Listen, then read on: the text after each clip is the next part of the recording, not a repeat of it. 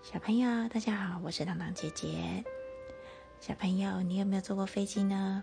你有发现，在机舱里面有美丽的大姐姐和帅气的大哥哥，总是脸上带着笑容，不断的服务乘客吗？没错，那个就是空服员。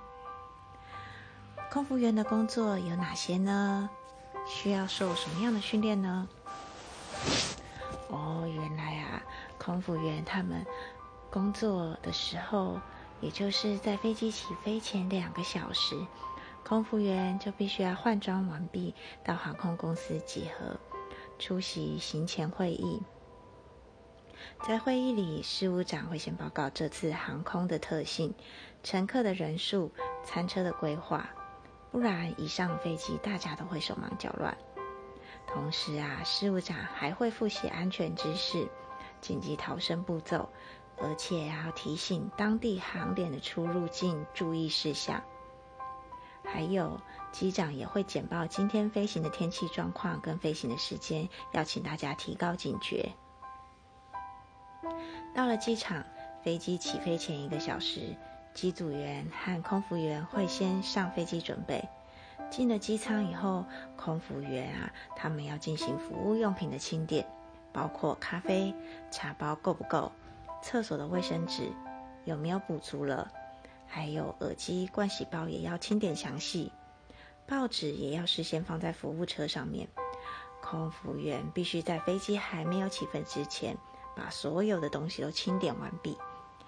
只要机舱门关了，什么用品都无法补充了。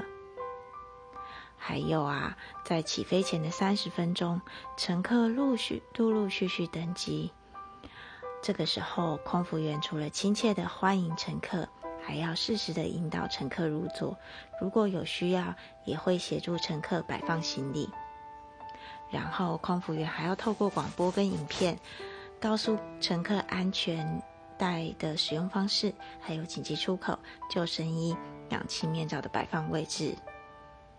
并且解说安全守则和注意事项，然后在飞机起飞之后，提供乘客饮料、餐点、耳机，还有协助乘客填写出入境的服务表，让乘客可以在飞行的途中享受舒适旅程。